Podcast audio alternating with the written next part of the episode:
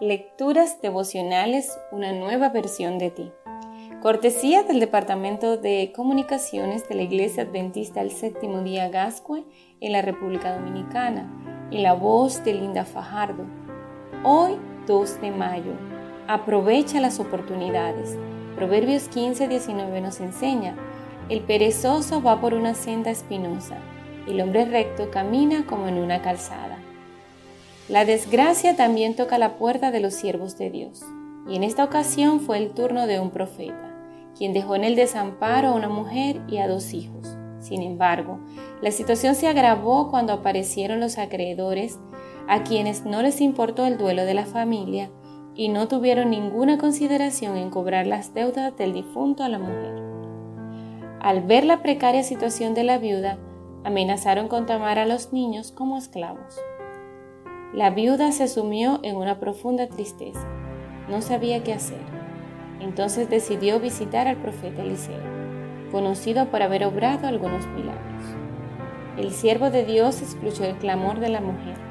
Es posible que la viuda haya pensado, me han contado que Eliseo ha realizado verdaderos prodigios, así que lo único que tiene que hacer por mí es orar para que repentinamente aparezca dinero en algún baúl y yo solucione mis problemas. Ella lo miraba expectante. Entonces el profeta volvió su rostro hacia ella y le preguntó, ¿qué tienes en tu casa? Únicamente un poco de aceite en una vasija, respondió ella. ¿Has dicho que tienes aceite?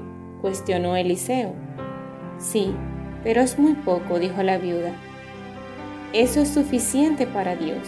Escucha bien, vas a reunir la mayor cantidad de vasijas que puedas.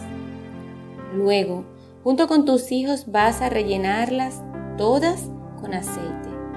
No olvides que hay que conseguir muchos recipientes. La mujer obedeció Eliseo y reunió muchas vasijas. Luego, de manera milagrosa, comenzó a llenar los recipientes con la vasija que tenía aceite. Y el líquido no se terminaba. Cuando no hubo más vasijas para rellenar, cesó de fluir aceite. Entonces el profeta indicó a la viuda lo que había de hacer, vender el aceite, pagar las deudas y vivir con el resto del dinero. Aquella viuda no necesitaba la comiseración del profeta.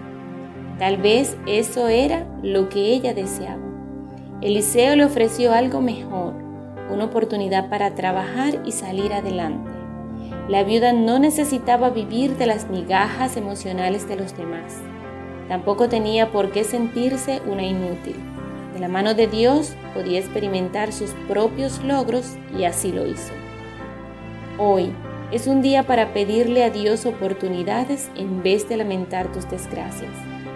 Pídele que te enseñe a aprovechar lo que tienes, por insignificante que parezca.